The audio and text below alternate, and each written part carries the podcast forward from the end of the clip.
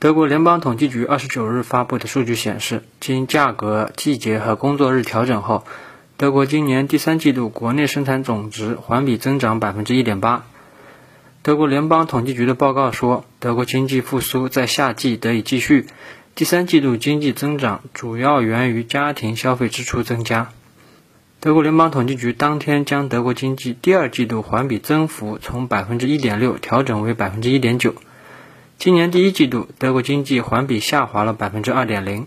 德国联邦经济和能源部此前发布秋季经济预测报告，下调今年德国经济增长预期至百分之二点六，比四月份预测低了零点九个百分点。新华社记者朱胜从德国柏林为您报道。